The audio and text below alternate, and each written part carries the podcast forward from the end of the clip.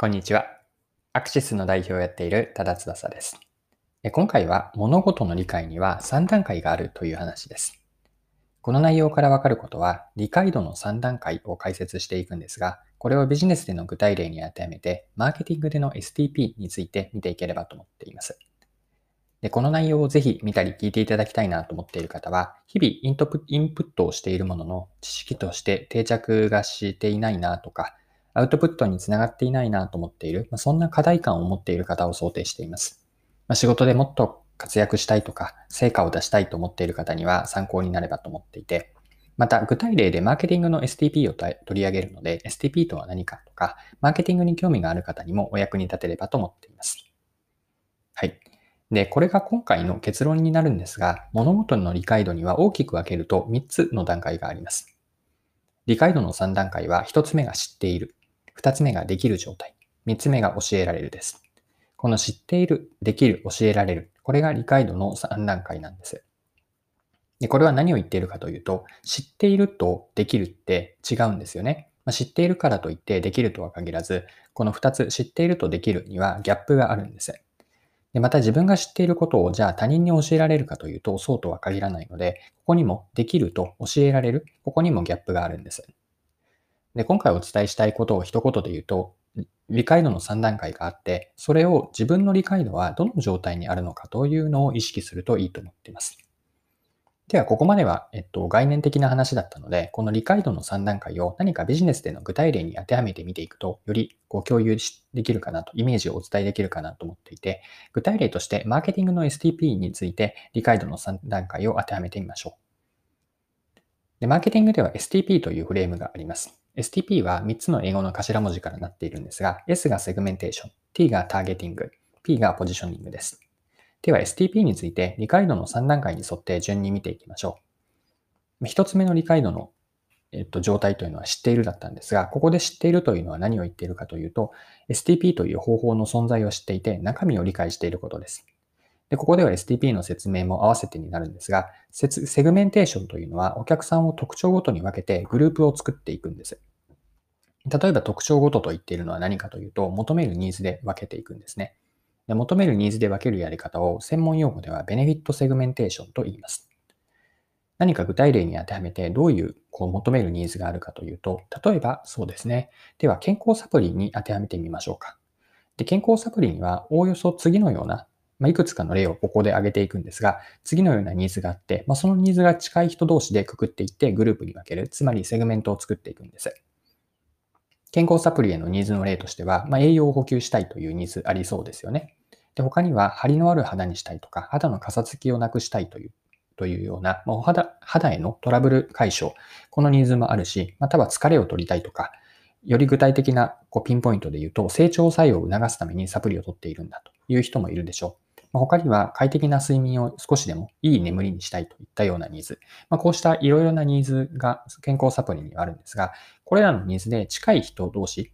例えば、えっと、整腸作用を促したいという人同士をくっつけていって、ま、それを一定のグループに作っていくというのがセグメント化です。ま、市場、大きな市場を、えっと、特徴ごとにより細分化して小さい市場に分けていくというのがセグメンテーションです。で、STP の2つ目のターゲティングなんですが、このターゲティングというのは分類したいくつかのグループ、これをセグメントと言ったんですが、そのセグメントの中で特に自分たちが注力するセグメントを決めていきます。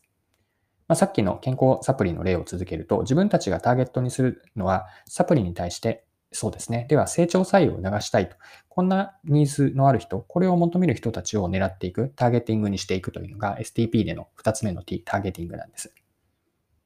そして STP の3つ目のポジショニングというのは、狙うセグメントの中で自分たちの存在感を高めます。まあ、これをポジショニング形成と表現するんですが、まあ、先ほどの整腸作用を促したいというセグメントの例を続けると、消費者に整腸作用に効くサプリといえばこれだよねと思ってくれるような状態まで目指すんです。これは消費者の頭の中にブランドができている状態なんです。はい。以上がマーケティングの少し STP の説明も加えたので長くなったんですが、マーケティングの STP について理解度の3段階のうち第1段階である知っているという状態です。はい。では理解度の第2段階入っていきましょう。できるです。で、STP が今のように頭の中に知識、一般的な知識として入っているだけではなくて、仕事で自分の実務で STP を使えること、これができるという状態です。具体的には担当している自社の商品とかサービスのマーケティング戦略やマーケティング施策を作るときに STP のやり方が反映されていることです。で、さらにできるのレベルが上がっていくと、ま、知っていることを単に実行できるだけではなくて、しっかりと成果につなげられるようになります。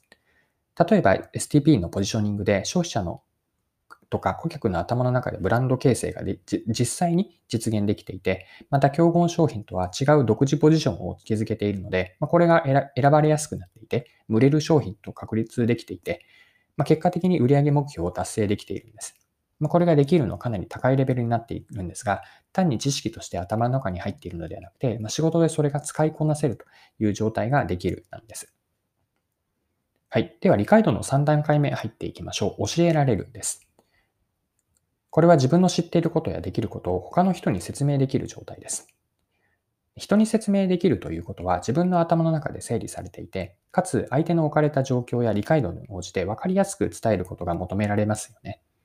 で、これを逆に言えば自分にしか理解できていないような、うん、状態であったり、または、うんと、自分でしかやれない俗人的な方法ではなくて、他の人にもこう再現できる知識とか、ノウハウにまでしっかりとこう整理されて体系立てている必要があるんです。STP の例で続けると、STP の一般的な知識に加えて、マーケティングの実際のその目の前の実務でどう活用できるかを他人に説明できる。そして教えてもらった人が知っているから、しっかりとできるようになるように導けること。これが理解度の3段階目の教えられるという状態です。